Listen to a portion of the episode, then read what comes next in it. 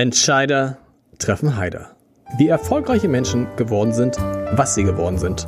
Der Podcast.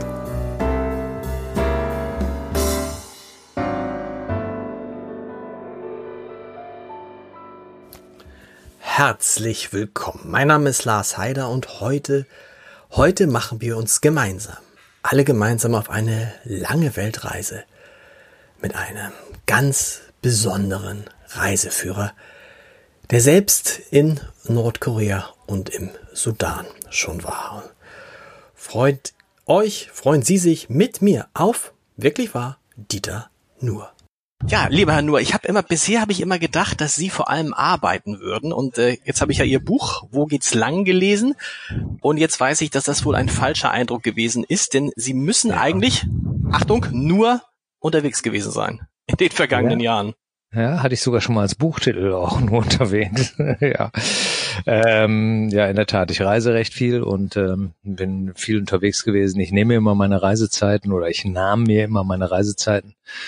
Also zu Corona-Zeiten kann man ja nicht mehr reisen, aber vorher ging das immer ganz gut. Vier, fünf Mal im Jahr sind wir losgefahren teilweise bis zu achtmal und früher habe ich auch, ich habe mal teilweise eine Reisesendung gemacht und da sind wir acht bis zehnmal im Jahr losgefahren und waren teilweise für ein paar Tage nur in Bhutan oder so, ja, und das war großartig und ist großartig, hoffentlich bald wieder, wenn es wieder geht. Für ein paar Tage nur mal nach Bhutan? Ja, das war damals so eine, so eine Reisesendung, die ich gemacht habe und da sind wir teilweise dann wirklich auch, äh, um ein paar Sachen zu drehen, einfach nur für ein paar Tage losgefahren. Aber wenn es geht, fahre ich natürlich gerne zwei Wochen oder drei Wochen, je nachdem, wie es die Zeit zulässt. Sie fahren aber dann auch nicht unbedingt in Ziele, die man jetzt direkt mit einem Urlaub verbinden würde. Also ähm, nehmen wir mal nee. nach Nordkorea an die See oder so. ja. Ich fand mein, Lieblings, mein Lieblingsbeispiel war irgendwie ein Ort in Mali, den ich nicht aussprechen kann. Jin, wie, wie heißt der Ort in Mali? Ich Wissen weiß ja Sie? nicht, welchen Sie meinen, ehrlich gesagt. Sie, Sie, schreiben, Sie, Sie schreiben von ihm, ich zitiere, dass man da heute nicht mehr hinreisen kann, es sei denn, es macht einem nichts aus, auf der Reise massakriert zu werden. Ja, das ist so ein bisschen doof in Mali. Das betrifft aber immer mehr Bereiche in dieser Welt. Also wir waren, wir sind damals von Bamako, das ist die Hauptstadt, wo man landet, dann am Niger entlang gefahren bis nach, bis nach Djenné und über Mopti fährt man da, was einfach eine unglaublich schöne Reise war. Bandiagara, tolle Landschaft, tolle Kultur. Sehr spannend, weil es halt so fremd ist und ähm, geht heute nicht mehr, weil da dann irgendwann diese, diese Kämpfe ausbrachen mit den Tuareg und so weiter. Da geht es so um, um um Drogenrouten und sowas, so wie es ja bei weiten Teilen der angeblich islamistischen äh, ähm, Konflikte auch darum geht, äh, Länder zu destabilisieren, um den äh, Drogentransport von Südamerika nach Europa zu organisieren, der dann über Albanien weitergeht. Das sind ganz spannende Dinge eigentlich, die man dann so erfährt, wenn man auf Reisen ist, wenn die Leute so erzählen. Aber warum sind Sie da hingefahren? Also ich hätte einfach, ich hätte einfach nur unglaubliche Angst gehabt, nach Mali zu fahren. Und sie waren noch im Sudan, schönes Zitat auch da, ein, ein, ein Gebiet, das man ganz für sich allein hat. Als Tourist, äh, als ja, Tourist, ja. ja. Völlig überraschend. Nee, eigentlich nicht. Im Sudan habe ich ein SOS Kinderdorf besucht. Ja. Äh, was, äh, was ich ab und zu gerne mache, weil ich halt diese Organisation einfach grandios finde, weil sie äh, ideologiefrei und effizient arbeitet und äh, nicht missioniert, sondern einfach kulturell an den Ort angepasst hilft wo es gebraucht wird und das tut, was so häufig verlangt wird, nämlich Fluchtursachen beseitigt. Und äh, das ist eine großartige Organisation. Ich war in Khartoum im Kinderdorf und äh, bin so in den Sudan gekommen. Das ist sonst nicht so einfach auch, weil der Sudan nicht mal ans, ans Zahlungsnetz der internationalen Banken angeschlossen ist. Also da kann man nicht Geld hin überweisen, da muss man Bargeld mitnehmen. Und äh, das sind alles sehr spannende Orte, weil ähm, ich habe halt irgendwann äh, mich gefragt, wie kannst du deinen Lebensraum kennenlernen? Das ist ja das Einzige, was wir tun können in diesen 80 oder 100 Jahren Leben, die wir haben, dass wir versuchen, das, den Ort kennenzulernen, wo wir wohnen. Und ich glaube, in unseren Zeiten ist das die Welt. Und ich habe versucht, zumindest weite Teile der Welt zu bereisen, um zu wissen, wie es dazugeht. Und das führt zu so einer Relativierung des eigenen Standpunktes, weil man merkt, dass 99 Prozent der Menschen auf dieser Welt ganz anders denken als man selbst. Darauf kommen wir gleich noch. Und ich habe auch immer versucht, möglichst viel zu bereisen, zumindest solange ich keine Kinder äh, hatte. Seitdem ist es schwieriger, schwieriger geworden. Und ja, ich habe mir jetzt hatte ich auch eine Zwischenzeit dann, wo ich, wo ich nicht mehr so viel gereist bin, genau. weil meine Tochter halt jung war. Und dann ich finde es immer auch ein bisschen doof, wenn so, wenn so Reisende, wenn so gewaltreisende sechsjährige Kinder überall hinschleppen, weil diese Kinder sich ja nicht durchsetzen können. Und ich glaube, dass es für Kinder keine besondere Bereicherung ist, durch den Sudan zu reisen.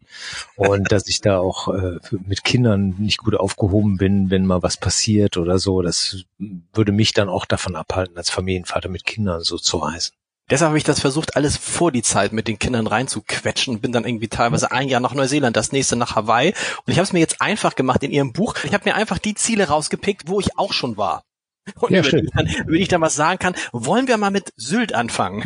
Das war Sylt. Das ist ja. eine exotische Location, ja. Das, weiter bin ich nicht gekommen. Es ist nur eines von zwei, einer von zwei Reiseberichten aus Deutschland. Warum denn aus Deutschland nur zwei? Ja, weil Deutschland nur eines von 180 Ländern ist und es sind, glaube ich, ähm, 120 äh, Fotos ungefähr in dem Buch und mit, damit ist Deutschland also schon mal weit überrepräsentiert, muss man sagen. Das liegt daran, dass ich hier wohne.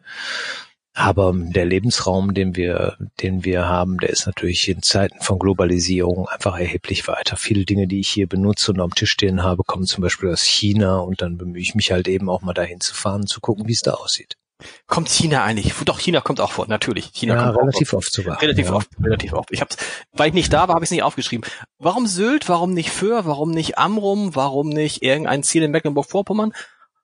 Vieles ist ja auch einfach deswegen zufällig, weil man sich da aufgehalten hat. Ne? Also das betrifft ja viele Fotos, die in dem Buch sind. Ich war äh, in, ich habe keine Fotos gemacht in Ländern, wo ich nicht war. Und äh, was sich ziemlich logisch ergibt. Und ähm, ähm, ich habe ähm, dann Sylt genommen, weil ich war dieses Jahr in Sylt. Es war eine der Reisen, die ich dieses Jahr gemacht habe, okay. weil ich halt eben äh, dieses Jahr nee, keine Fernreisen machen konnte und immer auch ein bisschen im Hintergrund hatte, dass ich ja Deutschland schon 30 Jahre lang bereist habe während der Tournee. Das heißt, ich kenne Deutschland eigentlich wie meine Westentasche. Und ich kenne, glaube nicht, dass es äh, viele Menschen gibt, die Deutschland so gut kennen wie die Tourneekünstler, die hier unterwegs sind. Also ich hatte jetzt das große Glück, dann auch über weite Strecken allein unterwegs zu sein als Kabarettist bin ich dann mit dem eigenen Auto durchs Land gefahren und bin in Ansbach aufgetreten und in Dinkelsbühl und ähm, dadurch kennt man dann irgendwann alles und äh, habe dann eben auch Sylt bereist und fand einfach das Foto schön mit den mit den Regenbogen und und dem dem Dreimaster, was da drauf ist, fand ich eigentlich ganz ganz nettes dramatisches Foto, weil das Wetter einfach dramatisch aussah. Und ich fand Sylt wahnsinnig schön im Übrigen, ähm, sehr naturbelassen bei allem Shishi, den man der Insel so andichtet, ist es äh, ein großartiger Ort mit großartiger Gastronomie und großartiger Natur immer noch. Fanden Sie es nicht zu voll in diesem Jahr? Ähm, ich weiß nicht, als ich da war, war es nicht voll. Aber ähm, das liegt vielleicht auch daran, dass ich Ende August da war, als die Ferien schon vorbei waren. Okay, und Sie schreiben über Sylt, wie oft in diesem Buch auch über Vergänglichkeit. Das macht man sich ja gar nicht bewusst, dass man jetzt vielleicht ein schönes Haus auf Kampen hat, aber nicht sicher sein kann, dass es die übernächste Generation auch noch hat. Ja, es gab ja südlich von Sylt eine, eine riesige Nordseeinsel, die dann in einer Nacht im 14. Jahrhundert verschwunden ist, auch aus den Steuerlisten verschwunden ist. Deswegen wusste man das ja überhaupt dass es äh, so schnell gehen kann. England war über eine Landbrücke mit dem europäischen Kontinent hm. verbunden mhm. bis zu einem großen Sturm, der das alles weggerissen hat. Wahrscheinlich Tsunami-artige Wellen, äh, die aufgrund irgendeines Vulkanausbruches irgendwo, die man natürlich heute nicht mehr um Schirm hat nach 10.000 Jahren, weil damals noch niemand darüber berichtet hat. Und ähm, so ist, glaube ich, ähm, äh, so eine Nordseeinsel ein schönes Sinnbild dafür, dass nichts ewig ist. Und es beruhigt dann so ein bisschen, finde ich auch, wenn man dann neidisch auf die guckt, die da eine Ferienwohnung, ein Ferienhaus haben und sich das leisten können mit jetzt über 10.000 Euro den Quadratmeter, das ja am Ende ist es trotzdem weg. Ja, aber das betrifft ja alles. Viele Leute genau. glauben ja, dass man, dass, dass reiche Menschen glücklicher sind und jede Statistik, die da existiert, sagt, äh, dass das Gegenteil der Fall ist. Ähm, dass reiche Menschen wahrscheinlich eher unglücklicher sind, weil sie mehr Verlustängste haben und mehr ähm, mehr Drang, ständig ihren Zustand zu erhalten, ja, und äh, mehr Stress. Und äh, oft kriegt man das Geld ja auch nicht einfach geschenkt, sondern es beruht auf viel, viel, viel Engagement und Arbeit. Und ähm, das ist immer ganz schön, auch darauf hinzuweisen, dass die einfachen Zuweisungen, die auf dieser Welt so existieren, dass die meistens falsch sind. Je einfacher, je falscher. Sind reisende Menschen glücklicher?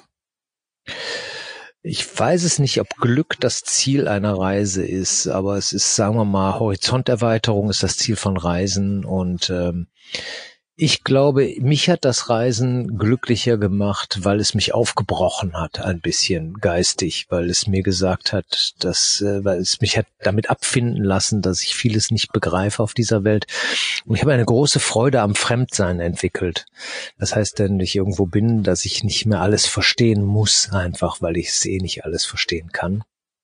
Und das gibt eine ganz seltsame Leichtigkeit und eine Nachsicht und eine Milde und das, die mag ich nicht mehr missen. Man kann, wenn man verreist, sowohl neidisch werden als auch zufrieden und demütig, dass man da lebt, wo man lebt. Was überwiegt bei Ihnen? Ähm, äh, neidisch habe ich noch nie drüber nachgedacht, bin ich beim Reisen noch nie geworden eigentlich. Äh, ich bin eigentlich immer äh, durchs Reisen immer zufriedener geworden, weil es mir einen distanzierteren Blick auf die eigene Lebenswelt ermöglicht, weil es mir ermöglicht, ähm, ähm, mein eigenes Leben nicht als als Gott gegeben oder als äh, Natur gegeben zu betrachten, sondern dass ich weiß jetzt, dass vieles von dem, was ich denke, auch kulturbedingt ist. Dass es sowas wie Universalien, äh, an die jeder Mensch zu glauben hat, dass es die nicht gibt. Und äh, das hat mich so ein bisschen befreit von meinen ideologischen Schranken, die ich früher hatte. Okay. Gehen wir auf der Reise weiter nach Krakau. Im ja. Text dazu heißt es, man vergisst leider häufig, dass das Historische extrem viel Unerfreuliches enthält. Und ich, der ich auch in Krakau war, aber nur so als Station, musste natürlich sofort an Auschwitz denken. Sie waren aber bei Ihrem Besuch in Krakau nicht in Auschwitz. Nee. Oder, oder beschreiben Sie es nicht? Waren Sie überhaupt? Nee. nee. Nee, war ich nicht. Also ist ein Ort, den ich auch gar nicht unbedingt besuchen möchte, weil ich ähm, diese, weil ich auch ein bisschen Angst habe davor. Ich war in Yad Vashem zum Beispiel mhm. und das hat mich schon stark mitgenommen. Ich muss nicht mehr aufgeklärt werden darüber. Ich muss das nicht spüren mehr, weil ich das äh, weil das gehört zu den schlimmsten Verbrechen die, dieser, die die Menschheit begangen hat und äh, beziehungsweise in diesem Fall wir Deutsche.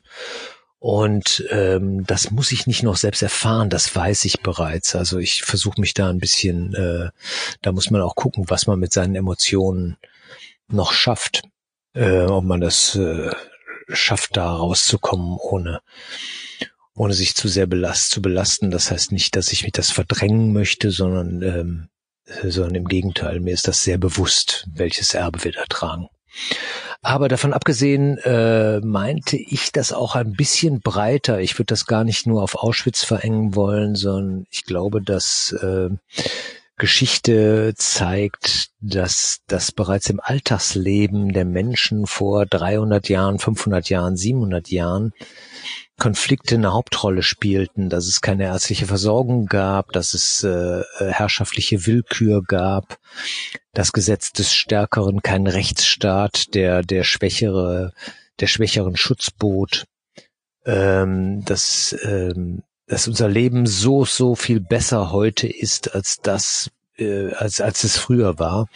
Dass man das vergisst, das meinte ich, glaube ich, mit dieser Textstelle, wenn ich mich recht erinnere. Deshalb ist es ja auch vielleicht so wichtig, dass man immer mal wieder sich dessen vergewissert und dann Absolut. das, das und vielleicht auch tatsächlich dann, also ich war in Auschwitz und es ist genau wie Sie sagen, es hat mich so überwältigt, dass ich wirklich, glaube ich, das Bewusstsein verloren hätte, wenn mich nicht eine völlig skurrile Szene abgelenkt hätte, denn ähm, gerade als ich merkte, irgendwas stimmt nicht, dein Kreislauf geht runter, kam Martin Schulz durch einen Zufall mit irgendwelchen Bodyguards in diese Ausstellung rein. Das hat mich irgendwie so zurück ins Leben geholt. Aber tatsächlich äh, verändert dich der Besuch bei Auschwitz und deshalb frage ich mich jetzt, ob ich nicht meinen Söhnen zum Beispiel grundsätzlich raten müsste, also einmal musst du dir das angucken, weil du sonst die deutsche Geschichte nicht begreifst. Yad Vashem ist wahrscheinlich genau dasselbe. Also nicht genau dasselbe, ja. aber hat den, hat den gleichen Effekt. Ja, Yad Vashem hatte auch einen sehr starken Effekt. Also das ist, ich denke mal, dass es von der Erfahrung her ähnlich ist, weil man ähm, ähm, in Israel, natürlich war 1986 das erste Mal in Israel und da begegneten einem noch lauter Leute, die äh, bei der Frage, wo kommst du denn her? Und das, äh, ich sah als junger Mensch, äh, mit sehr, sehr dunklen Haaren, dunklen Augen, nicht unbedingt nach Deutscher aus, aus der Ferne. Und wenn ich dann sagte aus Deutschland, dann wurde mir oft einfach ungefragt die Tätowierung auf der, auf dem Handgelenk ja. gezeigt. Und das war immer sehr bedrückend, obwohl ich ja äh, selber nicht dieser Tätergeneration entstamme und auch gar nicht aus einer Familie, die da, äh, die da äh, Täter ich habe keinen Täter in der Familie. Mhm. Ähm, das heißt, es, es, ist kein persönliches Schuldgefühl, aber ein bedrückendes Kollektivgefühl sozusagen, mit dem ich durchs Leben gegangen bin. Ich finde das auch sehr wichtig, dass man das hat. Ähm, ich glaube auch, dass ich, äh, dass ich, ich, dass man Kinder dahin schicken sollte. Bin aber auch ängstlich, ob sowas nicht das Gegenteil bewirken kann, je nachdem, wie das verarbeitet wird. Ich weiß nicht, ob die Erfahrung des Ortes äh, die, das Zentrale ist. Ich finde wichtig, dass dauerhaft Aufklärung betrieben wird, äh, dass es, äh, dass Nationalsozialismus keine Option ist und das äh, wird viele in vielerlei, äh, vieler Hinsicht. Man, man hört ständig äh, äh, so relativierende Sachen jetzt von AfD-Seite und so weiter, so als sei völkischer Nationalismus eine Option von vielen oder eine Meinung von vielen. Und das ist sie nicht. Äh, Nationalsozialismus ist keine Meinung, sondern ein Verbrechen. Sehen Sie mal, was man in so kleine Texte, das sind, das muss man ja für alle sagen, die das Buch noch nicht gesehen haben, das sind kleine Texte, das ist mal ein Bild auf einer Seite und ein kleiner Text, was ja. man da alles rein interpretieren kann. Und ich, ich, ich, ich dachte, ich habe eine Linie entdeckt, weil Sie bei Ihrem Besuch in Prag auch äh, dann beschreiben, ob denn die, der Leser schon gewusst habe, dass der DFC Prag fast mal deutscher Meister geworden wäre. Ja, in der Tat. 1903, ja. glaube ich, und so haben das Endspiel dann verloren gegen den VfB Leipzig mit 2 zu 7. Und ähm, da kann man sehen, ich behalte offensichtlich die Fakten in meinem eigenen Buch. aber aber wo, wo ist, haben Sie das recherchiert oder ist Ihnen das auf der Reise aufgefallen? Weil das ist ja so ein, das, das ist ja so ein Fakt, wo man Dinge, die man auf den Reisen erfährt, ja. teilweise natürlich auch, weil man dann äh, das Schöne am Reisen ist ja auch, dass man oft nachher sehr viel mehr über die Reise erfährt, wenn man anfängt zu googeln. Ja. Man sagt ja, das hat mich wirklich interessiert dieser Ort und dann geht man noch mal hinterher und entdeckt Dinge, die man vor Ort niemals bemerkt hätte. Ja. Wenn man etwas über ein Land erfahren will, etwas, ähm, etwas, äh, also Fakten erfahren will, dann muss man gar nicht hinfahren. Dann geht man besser ins Internet und googelt ein bisschen oder, oder kauft sich Bücher oder dann erfährt man etwas über die Anteil der Menschen, die in der Landwirtschaft arbeiten und über die Anteil der Industriearbeitsplätze und so weiter und so fort. Aber wenn man wirklich etwas über ein Land erfahren will, dann muss man wissen, wie es riecht und wie es aussieht und wie, wie man ein wie man Brot kauft in dem Land oder wie man, wie man eine Reise organisiert, wie man vorwärts kommt, wie die Leute aussehen, was sie für Kleidung tragen und so, das halte ich für mindestens genauso wichtig. Und das erfährt man, wenn man auf Reisen ist. Und beides kombiniert ergibt, glaube ich, so etwas wie Weltwissen. Muss man sich vorher einlesen? Äh, bevor man Tun reist? Ja.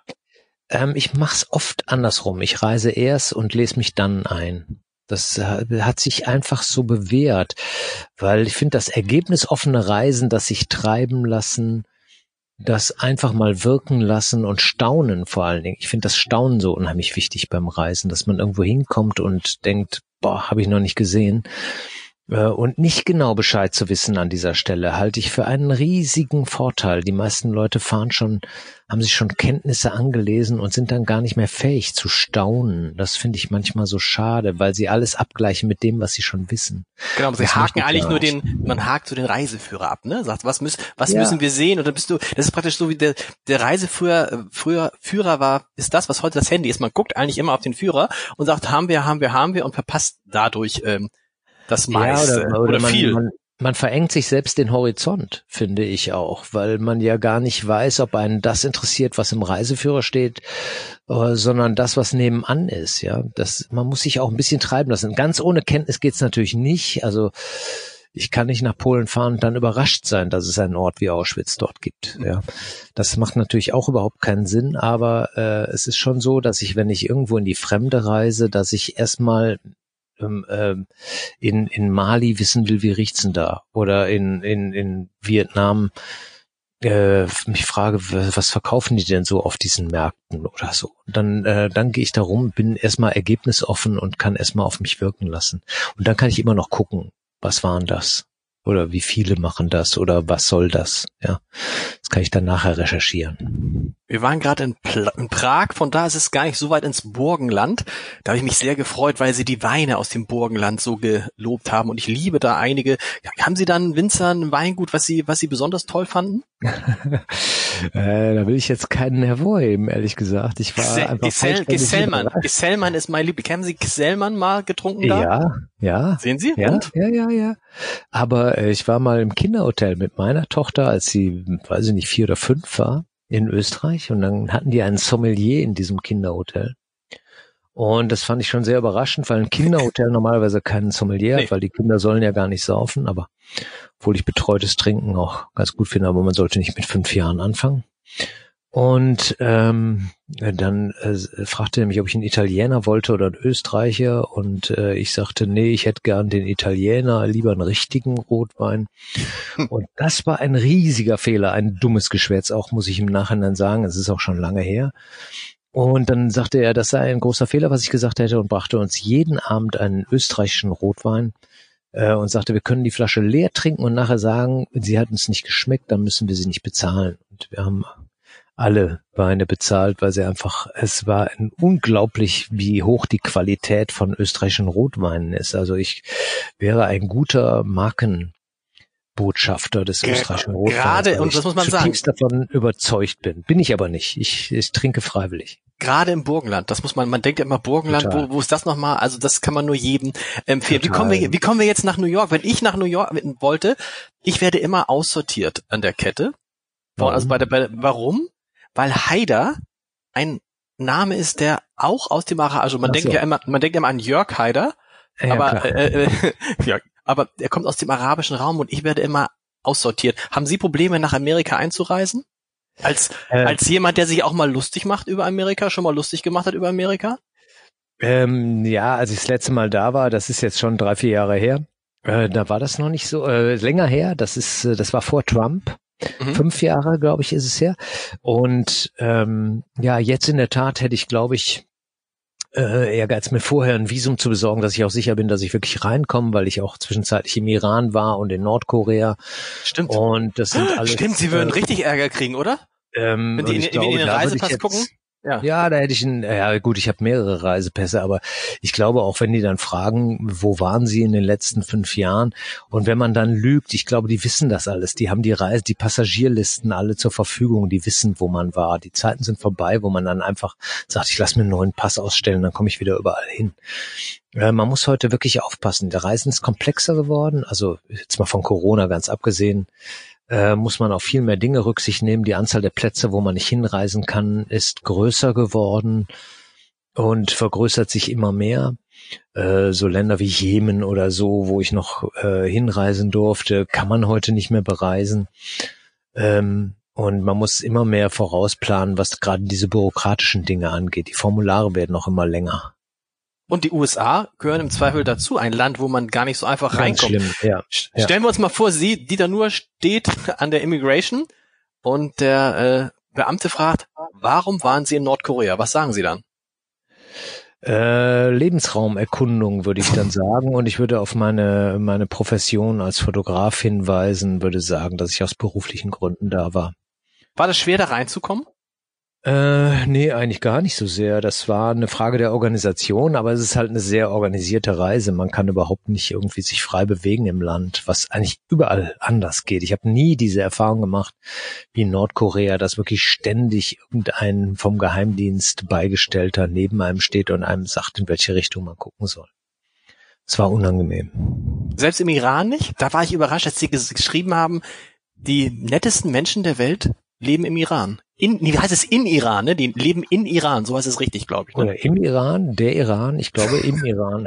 Aber tatsächlich sind die Menschen, also wenn man das so liest. Völlig freies Reisen, völlig freies Reisen, unglaublich freundliche Menschen, ähm, ähm, unglaublich liebenswürdig. Es war gar nicht möglich, auf einer Straße in eine Karte zu gucken, ohne dass einen jemand fragte, in meist recht perfektem Englisch, ob, ob man Hilfe bräuchte ähm, äh, Land mit hohem Bildungsstandard, insofern auch ähm, ähm, unterscheidet sich. Äh, nirgendwo ist das ist der die Differenz zwischen dem Bild, das wir von einem Land haben und dem, wie es wirklich ist, so groß wie im Iran, würde ich behaupten.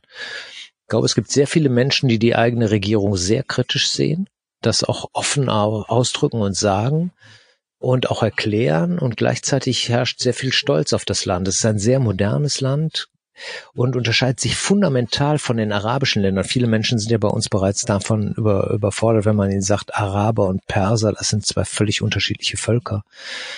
Und äh, es ist einer der Hauptgründe für viele Konflikte im Nahen Osten sind auch ethnische Unterschiede. Perser, Türken und Araber können sich nicht wirklich gut leiden. Und ähm, da entstehen viele Differenzen auch alleine auf dieser Basis, dass völlig unterschiedliche Lebensweisen sind. Also die in Persien ist sehr viel moderner als die umliegenden Länder. Es ist ähm, äh, ein äh, ein ganz erstaunliches Land und äh, hat eine wahnsinnige Freiheit beim Reisen, wenn man da rumfährt. Nie habe ich auch das Gefühl gehabt, irgendjemand würde darauf achten, was ich da tue oder so. Natürlich, wenn man als Frau hinreist, muss man ein Kopftuch tragen. Das mhm. muss man in Kauf nehmen. Wenn man das nicht möchte, darf man nicht hinfahren.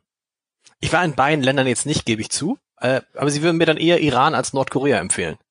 Auf jeden Fall. Das ist überhaupt gar keine Frage. Das ist ein Unterschied von, von 180 Grad anders. Also Iran ist ein Land, durch das man vielleicht am besten mit einem Fahrer fährt, weil man, weil das ist jetzt nicht so organisiert, dass ich mich da jetzt auf Busverbindungen oder so verlassen würde.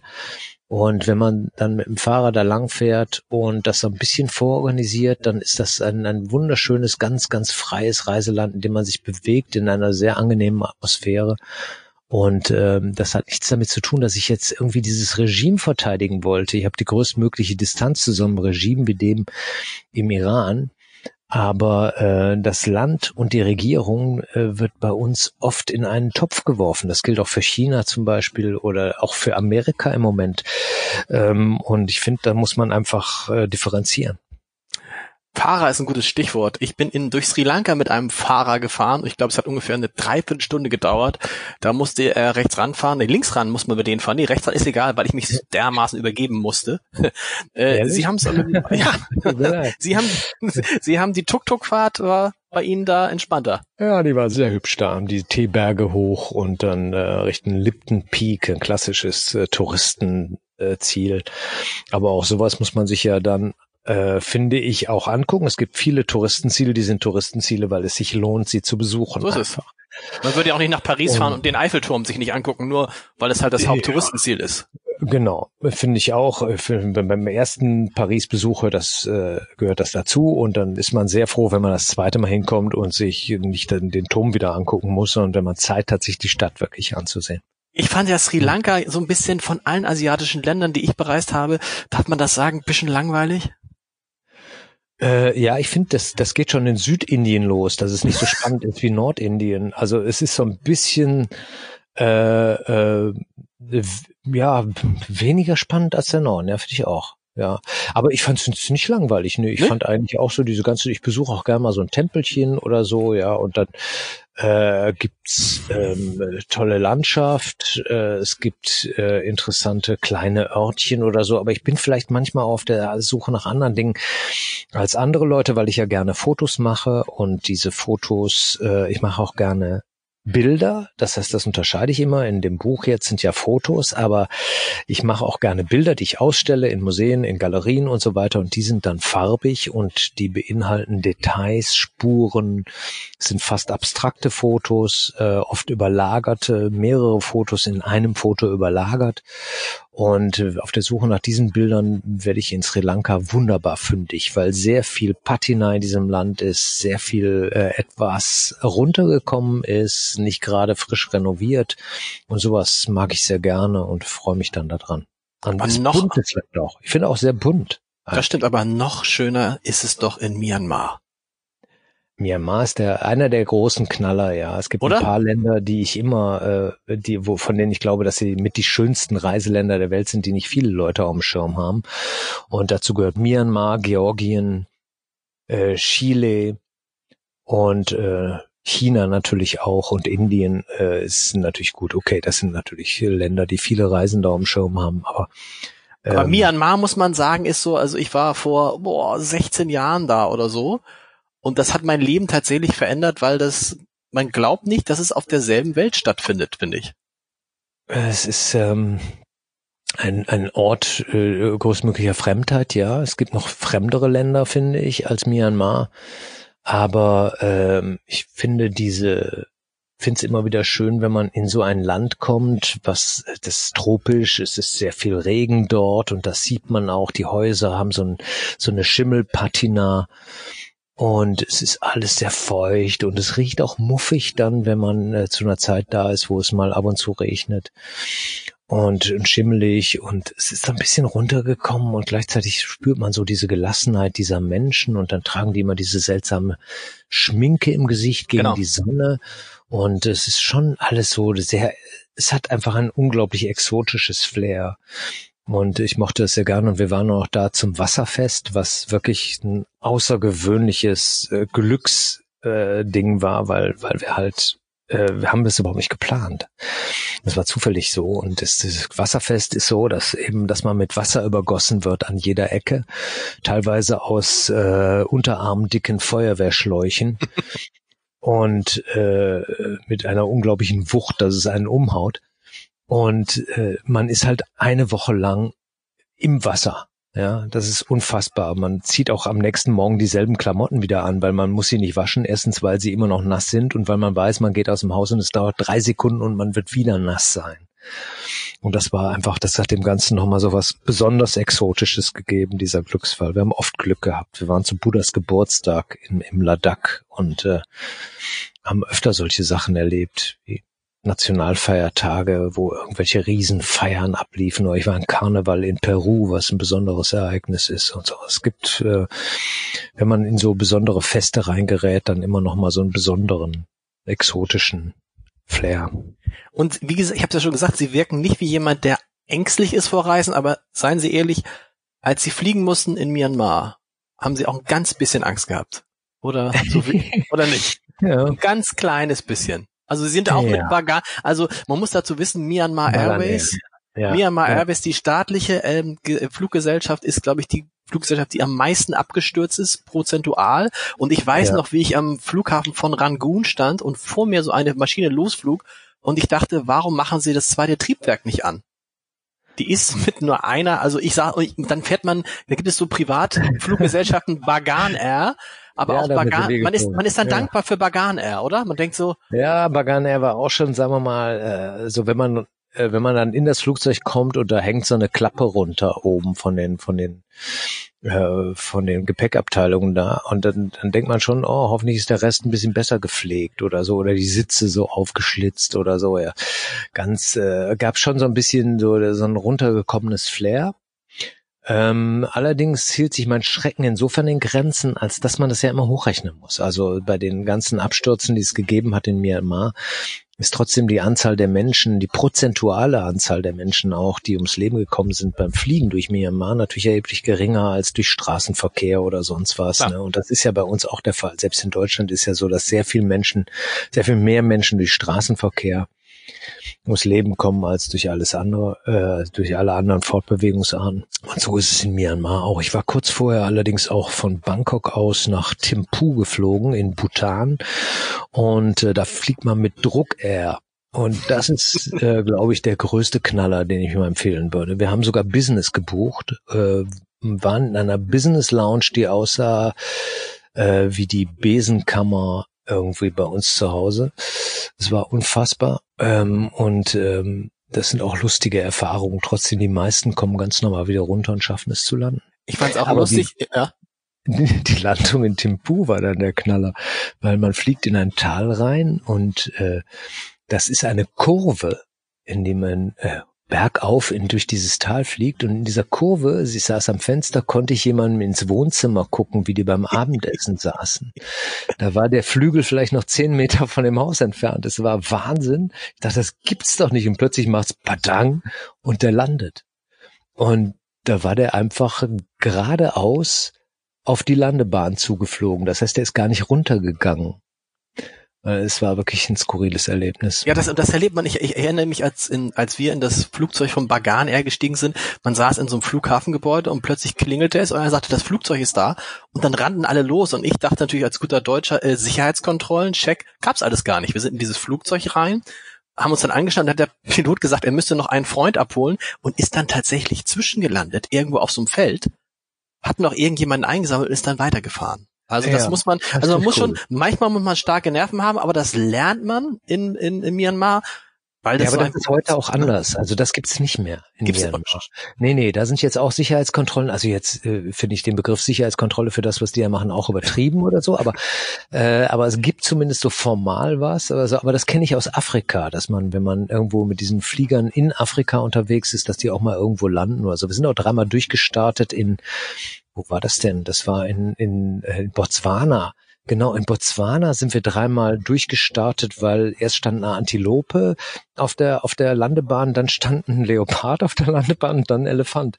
Und jedes Mal mussten wir wieder durchstarten. Und ich dachte mir, oh, bin mal gespannt, wie viele Tiere noch auftauchen. Aber mit vierten Mal sind wir ganz normal gelandet. Wenn man in Myanmar war, wird man aber ruhiger. Sie haben, sie haben den Buddhismus, der das Land so prägt, so wunderbar zusammengefasst. Wie man in den Wald hineinruft, so schallt es heraus. Ja, genau, das ist Karma. Auf den Punkt. Ich würde sagen, absolut, ja, oder? So könnte man, so kann man den Deutschen äh, Karma erklären, oder? Ja, absolut. Ich finde Buddhismus ähm, ganz großartig, weil ähm, äh, äh, ich glaube überhaupt nicht an, an Wiedergeburt oder so, aber man muss das ja so als zeichenhafte Philosophie verstehen.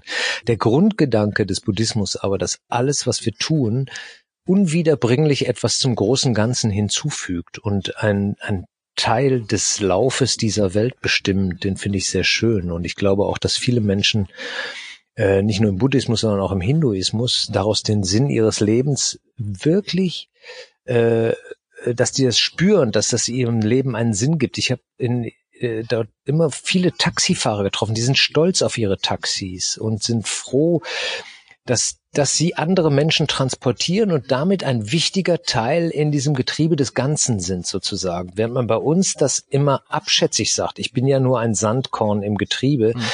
heißt, äh, äh, ich bin ja, ich bin ja nur klein, ich bin unbedeutend und das wird bei uns als Mangel wahrgenommen, während in, in ganz Asien eigentlich, oder in weiten Teilen Asiens, zumindest eben in diesem nicht arabisch-persisch-türkischen Teil, äh, wird diese, dieser kleine Anteil am großen äh, äh, Stolz empfunden. Und das finde ich etwas unglaublich Schönes. Das ist sehr schön. Also bitte von all diesen Reisen Indien, Indien, ich war in Indien noch nicht, ich habe mich nicht rausgetraut. Ist Indien genauso ein Erlebnis anscheinend, weil sonst würden sie nicht so viel über Indien schreiben wie Myanmar? Oder noch ja, größer? Das finde ich eigentlich mit das schönste Reiseland überhaupt, weil, weil ich diese, diese Mischung aus, äh, Indien hat all das, was man auf der Welt sehen kann. Den ganzen Schrecken, aber auch die ganze Freude und die ganze Schönheit und Buntheit und all das kann man sehen. Indien hat alles, was das Leben ausmacht. Und das ist sehr spannend, durch Indien zu reisen. Ich liebe es und äh, kann nicht erwarten, wieder hinzukommen. Es gibt aber nur zwei Sorten von Indienreisenden. Das sind die, die unbedingt wieder hinwollen oder die anderen, die sagen, nie wieder betrete ich dieses Land und man weiß vorher nicht genau, zu welchem Typus man gehört. Es gehört nicht zu den Leuten, die erstmal anfangen, die Hunde zu retten oder das politische System zu ändern, wenn ich irgendwo hinreise. Ich finde, man sollte erstmal als Fremder staunen, ankommen, gucken und so weiter und sich dann eine Meinung bilden und dann, glaube ich, hat man immer noch nicht die Berechtigung, denen, die da wohnen, vorzuschreiben, wie sie zu leben haben. Das schönste Bild ist auch, das schönste Bild ist auch in Indien entstanden. Für mich, mein Lieblingsbild bei Ihnen im Buch, das ist diese Familie, die sie fotografiert haben. Ja, ne? ja, ja, und wo man, wo man dann natürlich als, als, man zuckt als Journalist und denkt, oh, hoffentlich hat er von allen die Genehmigung. Und auch für die Kinder die schriftliche Genehmigung. und so. Und, und, sie thematisieren das natürlich auch, weil natürlich sich außerhalb Deutschlands niemand, wenn man ein Bild von einer Familie macht, sich darüber Gedanken macht, dass man äh, die Erziehungsberechtigten bittet, dieses Bild vielleicht auch äh, angucken zu dürfen. Ja, ist ja völliger Quatsch. Also das ist ja auf Reisen gar nicht möglich. Soll ich mir jetzt äh, einen, eigenen Koffer für, für äh, Urheberrechtsformulare äh, mitnehmen? Das geht ja gar nicht. Man sieht der Familie, glaube ich, auch an, dass sie gerne auf dem Foto sind. Das ist in Indien so, dass man eben immer Leute auf dem Foto hat, dass ständig Leute sofort ins Bild laufen und fotografiert werden wollen und so. Und das ist total nett und süß. Und diese Familie war für mich so der Inbegriff dessen, was man auf Reisen so erlebt, ist, die, die wohnen wirklich nicht in besonders tollen Verhältnissen. Das war eine sehr bescheidene Hütte für die Riesenfamilie. Jetzt auch nicht äh, absolut das Schlimmste, was man in Indien sehen kann, sondern für indische Verhältnisse vielleicht gar nicht so schlecht. Und ähm, die äh, strahlten eine unglaubliche Zufriedenheit aus, bis hin zu dem, zu dem kleinsten, der da, oder der kleinsten, ich habe bis zum Ende nicht rausgekriegt, ob es ein Mädchen oder ein Junge ist, äh, die, die da in dem Bild steht und so, die lachen so ins Bild. Und dann ist für mich eines der größten Bilder noch in dem Buch ist das aus Myanmar mit den beiden Kindern. Mhm wo das, das rechte Kind äh, einen anguckt, in die Kamera guckt, als wäre es erleuchtet. Also ja. wenn man den Begriff des erleuchteten Gesichtsausdrucks äh, überhaupt irgendwie, äh, wenn, wenn man damit was verbinden kann, dann ist es für mich dieses Gesicht von diesem Kind. Das ist eine unfassbare, ist vielleicht fünf Jahre alt oder sechs und es strahlt einfach die Weisheit eines 80-Jährigen aus und das ist natürlich totaler Blödsinn, wenn man sowas sagt, aber diese Grundzufriedenheit, die in diesem Gesicht zu erkennen ist, die ist schon beeindruckend. Etwas, was man bei uns weniger findet. Bei uns ist es etwas gehetzter oft in den Gesichtsausdrücken. Selbst bei 80, selbst bei richtig 80-Jährigen findet man vielleicht am ehesten noch. Sie haben gerade gesagt, ähm, Indien ist dieses Land, wo man das Gute und das Schlechte der Welt äh, erleben kann in einem Land. Ist Neuseeland das Land, wo man die ganze Schönheit der Welt innerhalb einer Reise erleben kann? Mir ist es so gegangen. Ich habe gedacht, wow, wenn ich in Neuseeland angefangen hätte, wäre ich vielleicht gar nicht mehr rumgereist, weil ich habe irgendwie alles gesehen, was es auf dieser Welt so an schönen Dingen gibt. Also äh, da würde ich noch ein paar Zusatzreisen empfehlen. Also ich fand äh, von von der Landschaft her Neuseeland natürlich auch wirklich ganz ganz toll. Übrigens auch vom Essen und vom Kaffee. Das hat mich am meisten erstaunt. Dass wir, ich habe eigentlich nicht damit gerechnet, dass ich vier Wochen lang gut essen würde in Neuseeland. Ich habe jeden Abend sensationell gut gegessen mhm.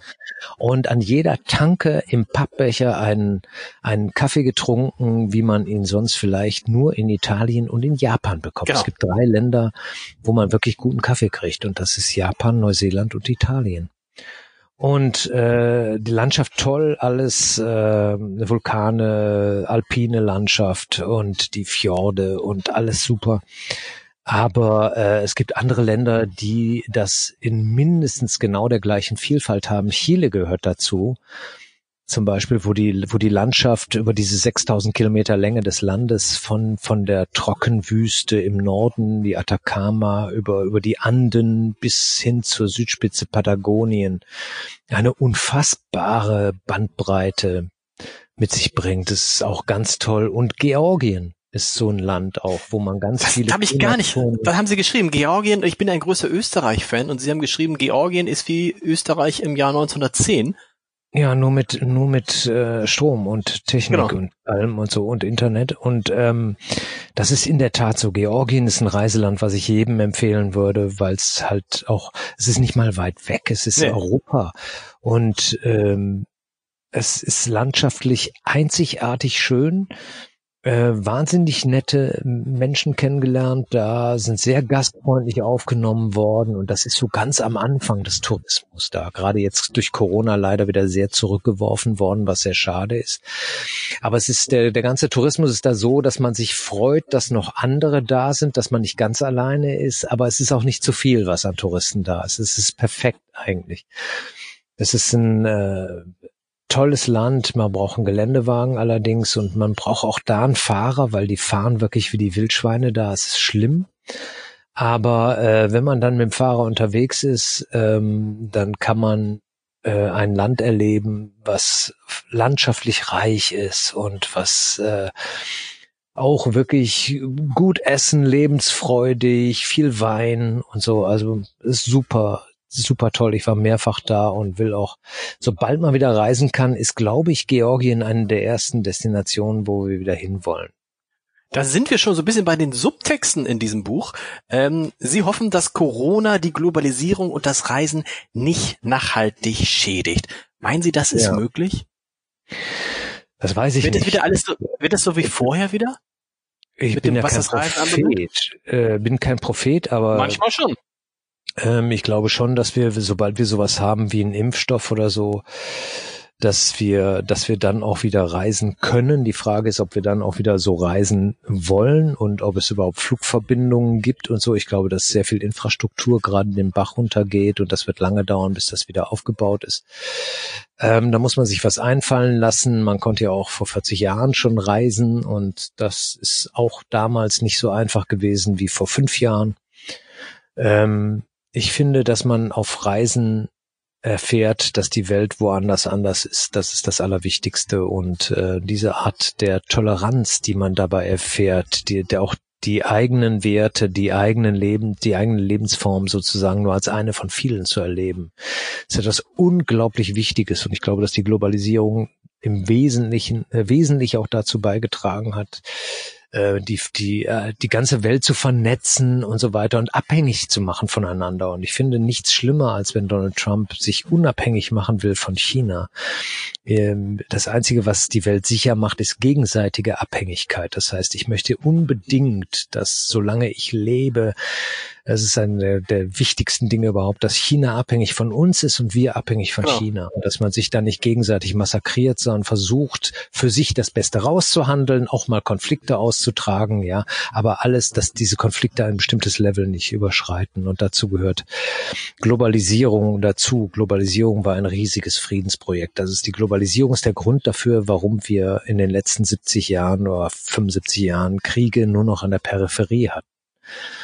Und äh, zu glauben, man könne den, friedlichen, den Friedenszustand dieser, den We im Wesentlichen friedlichen Zustand der Welt aufrechterhalten ohne Globalisierung, halte ich für sehr naiv. Und deswegen kann auch gar nicht begreifen, wie man sich selbst ernsthaft Globalisierungsgegner nennen kann und gleichzeitig links. Das ist für mich völlig, das ist für mich ein absoluter Gegensatz. Also wenn ich links bin, dann bin ich für Globalisierung. Ich bin dafür, dass Menschen zusammenarbeiten, weltweit, gegenseitig sich in der Entwicklung unterstützen, indem sie Geschäfte miteinander machen. Ja, natürlich. Zum eigenen Vorteil. Ja, natürlich. So sind Menschen. Und nur so ist Frieden zu erhalten und das erfährt man auf Reisen. In China sind indessen noch zwei Prozent der Bevölkerung arm oder es war so vor Corona und ich glaube, es wird auch bald äh, wieder so sein. Und die chinesische Regierung hat sich vorgenommen, bis 2022 die Armut komplett abzuschaffen in China. Und ich sehe, soweit ich das sehen kann, ich war sehr oft in China, schaffen die das.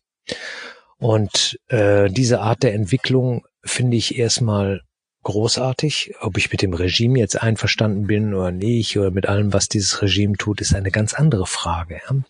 Aber grundsätzlich ist es erstmal so, dass wir mit China uns auseinandersetzen müssen und im besten Fall tun wir das friedlich und das heißt in Zusammenarbeit.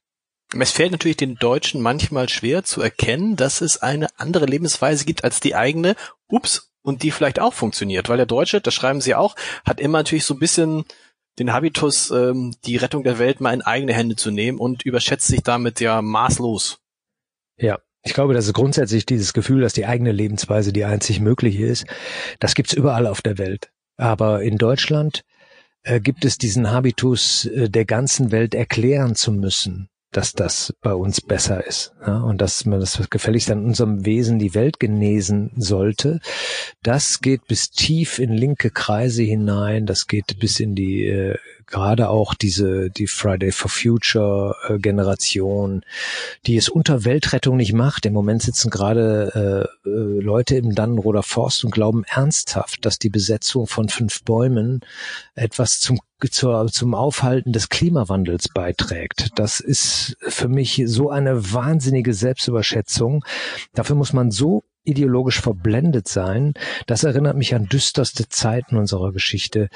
Das ist eine deutsche Kontinuität, zu glauben, man müsse die ganze Welt vom eigenen Lebensstil überzeugen. Und das finde ich äh, sehr erschreckend, dass sich das auch bis in die Jetztzeit ernsthaft noch fortpflanzt. Das wobei, wobei, wenn Sie sowas sagen, dann sehe ich schon die ersten, die, die, die aufschreien sagen, Dieter nur vergleicht Fridays for Future mit, Ja, mit den Nazis. Ja, natürlich. Das ist ja, das ist äh, etwas, was immer wieder passiert dann, dass es aus dem Zusammenhang gerissen ist. Ich meine, wenn wir uns jetzt so unterhalten, dann kann kein Mensch glauben, dass ich, dass ich äh, äh, Friday for Future mit Nazis gleichsetzen will. Natürlich nicht. Das Ja. ist doch völlig selbstverständlich. Es geht nur darum, äh, Grundhaltungen in Frage zu stellen und das muss erlaubt sein. Aber sie geben den richtig auch richtig einen mit. Ich zitiere mal, auch ich finde es extrem schade, dass die Lösung für das Problem des Klimawandels nicht so einfach ist, dass sie auf das Pappschild eines Schülers aus der neunten Klasse passt. Ja. Zitat Ende. Ja, so ist es leider, ja. Sehr schade, weil ich fände das natürlich auch toll, wenn wir einfach bei uns irgendwas abschalten könnten und dann würde alles besser. Fänden das großartig. Und im Übrigen respektiere ich sehr den Idealismus dieser jungen Menschen. Das finde ich ganz großartig. Aber ich finde, es ist auch die Aufgabe von uns älteren, etwas erfahreneren Menschen vielleicht äh, darauf hinzuweisen, dass diese Form der Selbstüberschätzung auch Gefahren mit sich bringt. Ich glaube, dass der Rest der Welt sich ein wenig ängstigt, wenn er Deutsche sieht, die versuchen, der Rest, dem Rest der Welt zu erklären, was sie jetzt zu tun haben. Und äh, diese Angst haben die nicht ganz ohne Grund. Und sie sagen auch, dass man, dass man eben nicht immer, wenn man auf Reisen ist, sich in jeder Situation Gedanken machen sollte, müsste, dürfte. Das ist irgendwann weg, sondern dass es auch mal lohnt, zu genießen und sich nicht wegen des Klimawandels, ich zitiere wieder, 24 Stunden Depressionen zu machen. Ja, genau. Ich glaube nicht, dass das, äh, dass das produktiv ist. Also das heißt, wenn ich irgendwo bin in Georgien und sehe Gletscher, äh, dann ist mir natürlich auch klar, dass diese Gletscher gefährdet sind, dass die Landschaft gefährdet ist dadurch, äh, wenn das, wenn der, wenn Permafrostbereiche auftauen, dass das ein- kein kein Spaß ist, sondern dass das, wenn es geht, verhindert werden sollte. Aber äh, ich möchte nicht 24 Stunden am Tag daran denken. Ich möchte auch auf dem Gletscher stehen und einfach die unglaubliche Wucht dieser Landschaft erstmal bewundern und staunen und fast Tränen in den Augen haben, weil das, dass das so toll ist, einfach an was für einem abseitigen Ort der Welt ich gelangt bin, um etwas zu sehen, was man so einfach von zu Hause aus nicht sehen kann. Und dann kann ich mir Gedanken darüber machen, dann mache ich mir umso effektiver Gedanken darüber, wie ich das wie ich äh, wie ich den Klimawandel zum Beispiel einschätzen muss, wie ich ihn verhindern kann vielleicht. Dann denke ich auch über solche Sachen nach, aber ich möchte einfach äh, diesen Grundreflex, dass man nichts mehr auf dieser Welt erstmal positiv oder begeistert betrachten darf, ohne diese Einschränkung gleich mitzudenken. Das geht mir auf den Zwirn. Ja, ich sehe äh, keine Kultur, der keine Dokumentation mehr im Fernsehen, wo nicht dieser dringende Appell, wie äh, der dann äh, am Ende erscheint, dieser dringende Appell und der wird ja dann auch irgendwann total zur Routine. Man nimmt ihn gar nicht mehr ernst und alles. Ich finde, wir brauchen beides. Wir müssen dieses Staunen vor der Welt uns erhalten und gleichzeitig uns natürlich dann auch Gedanken über ihre Erhaltung machen. Das finde ich unglaublich wichtig. Und Reisen ist dann umgekehrt eigentlich fast eine Grundvoraussetzung dafür, dass man für, de, für den Erhalt der Welt kämpft, sondern sonst weiß man ja im Zweifel gar nicht, wofür es sich zu kämpfen Ja, lohnt. glaube ich, dass man auf Reisen erstmal erfährt, was es da zu erhalten gibt und wie breit und wie vielfältig das ist. Und ähm, ich glaube, dass das Reisen vor allen Dingen eine der Grundbedingungen dafür ist, dass man, dass man spürt, dass man wirklich bis tief ins Unterbewusste erfährt, dass die, die eigene Lösung äh, für die Weltprobleme möglicherweise nicht die einzige ist und äh, mit wem man darüber diskutieren muss, nämlich nicht mit dem Nachbarn, sondern mit denen auf der anderen Seite der Erde, die möglicherweise ganz andere Vorstellungen von, von Problemlösungen, Weltproblemlösungen haben als wir. Das wäre ein schönes Schlusswort, aber ich darf Sie natürlich nicht gehen lassen, ohne Sie zu fragen, wie Sie durch die Corona-Krise kommen, in der Sie weder reisen noch auftreten dürfen.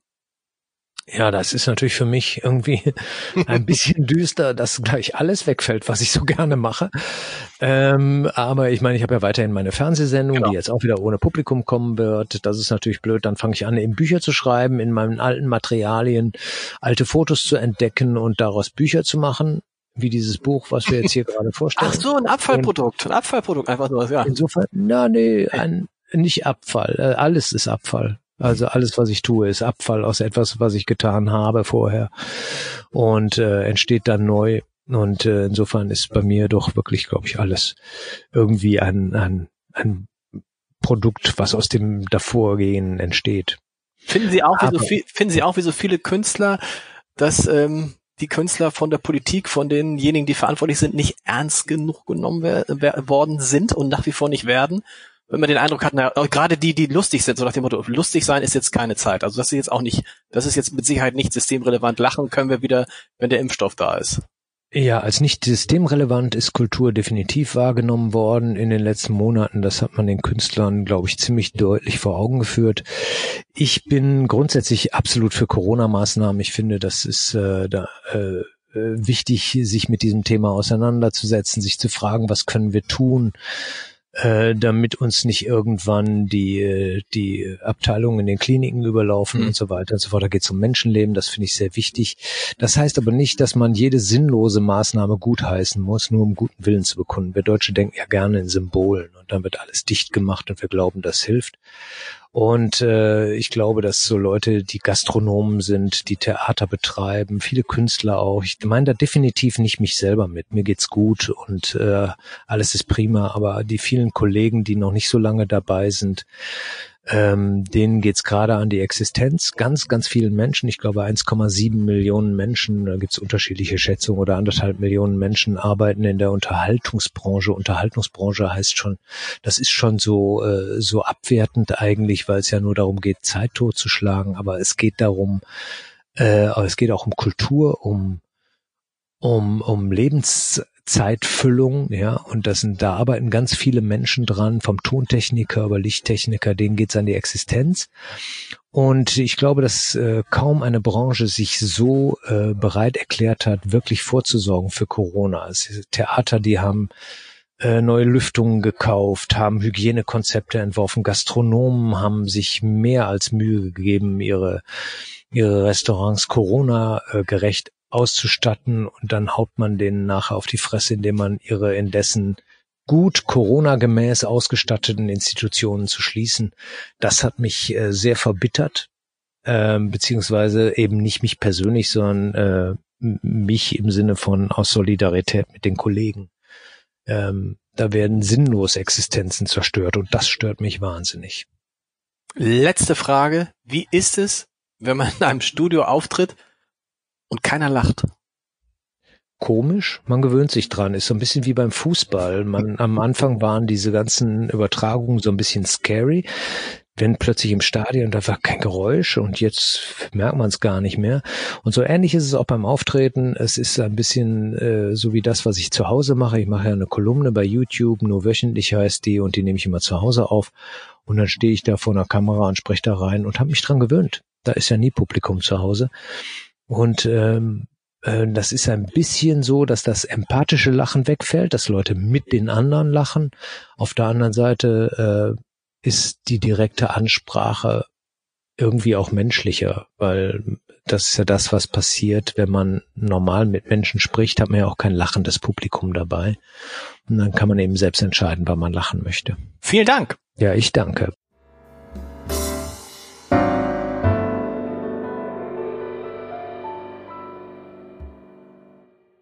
Weitere Podcasts vom Hamburger Abendblatt finden Sie auf abendblatt.de slash podcast.